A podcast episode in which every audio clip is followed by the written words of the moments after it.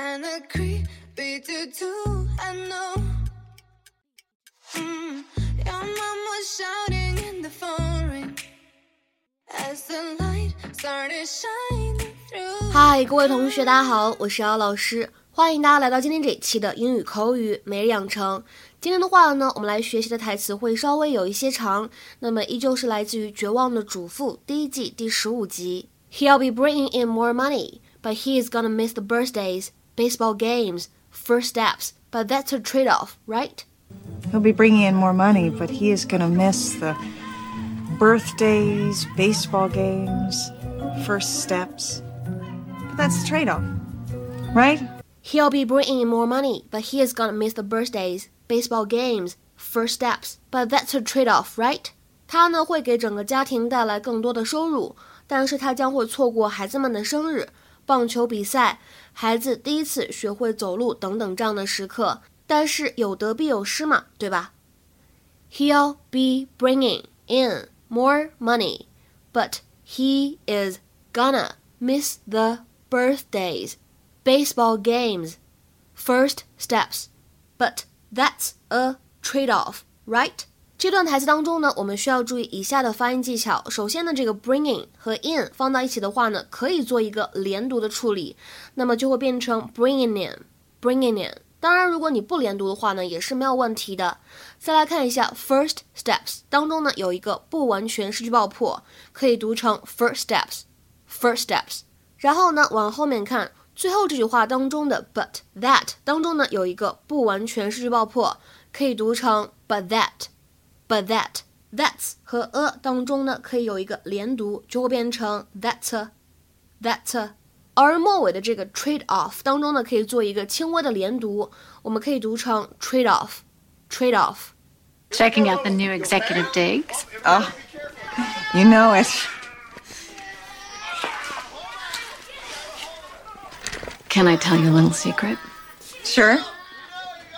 Dan wanted to hold the promotion over for Tim Dugan. And I'm the one that convinced him to give it to Tom. Really? Uh-huh. Tom is such a workhorse, and he wanted it so badly. Yeah, he certainly did. What is wrong? Aren't you happy about this promotion? Lynette realized it was in her best interest to lie to the boss's wife. Oh, it's great. Obviously. Thank you. Provided she wasn't too convincing. Of course, I mean, I will miss him being gone all the time. He'll be bringing in more money, but he is going to miss the birthdays, baseball games, first steps. But that's the trade off, right? I just hope one day Tom doesn't look back and regret being gone so much. Oh, I better get out there before they break something. Of course, I will see you soon. okay. 今天节目当中呢，首先我们先来说一下这样一个动词短语 bring in 应该如何来理解。在这里的话呢，如果后面跟上钱，那么通常来说，这个 bring in money 理解成为 make money or earn money，就指的是赚钱的意思。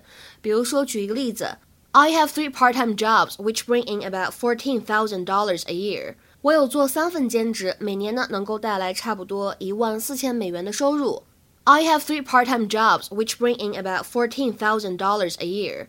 今天节目当中呢，我们重点要来学习的是这个短语，叫做 trade off。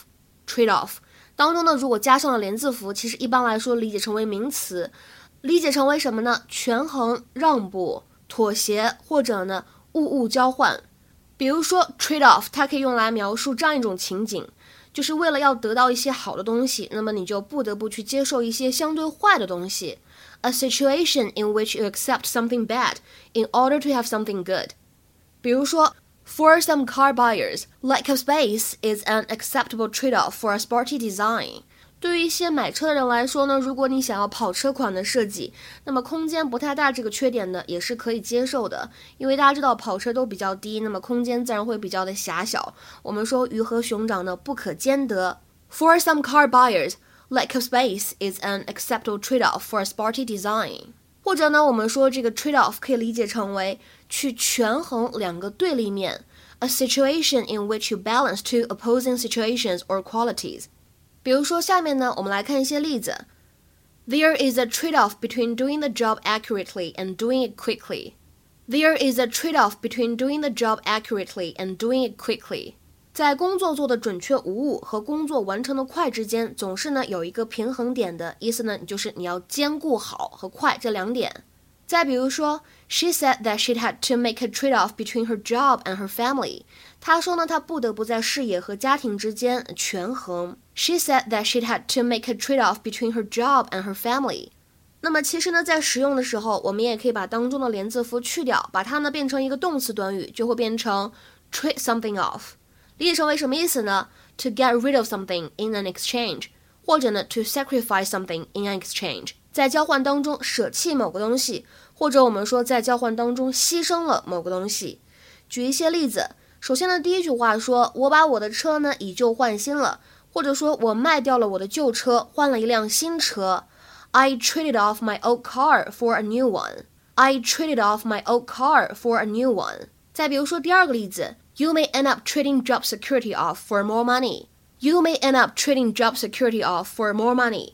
你最后呢，可能就会变成为了赚更多的钱，但是呢，不再拥有一份稳定的工作。 再比如说，看最后一个例子，他们呢为了能够拥有弹性工作制，愿意去舍弃一些假期。They were willing to trade off some vacation for the freedom to work flexible hours. They were willing to trade off some vacation for the freedom to work flexible hours. 那么今天的话呢，请同学们尝试翻译下面这个句子，并留言在文章的留言区。There is a trade-off between the benefits of the drug and the risk of side effects. There is a trade-off between the benefits of the drug and the risk of side effects。这样一个句子应该如何来理解呢？期待各位同学的踊跃发言。我们今天节目呢就先讲到这里了，拜拜。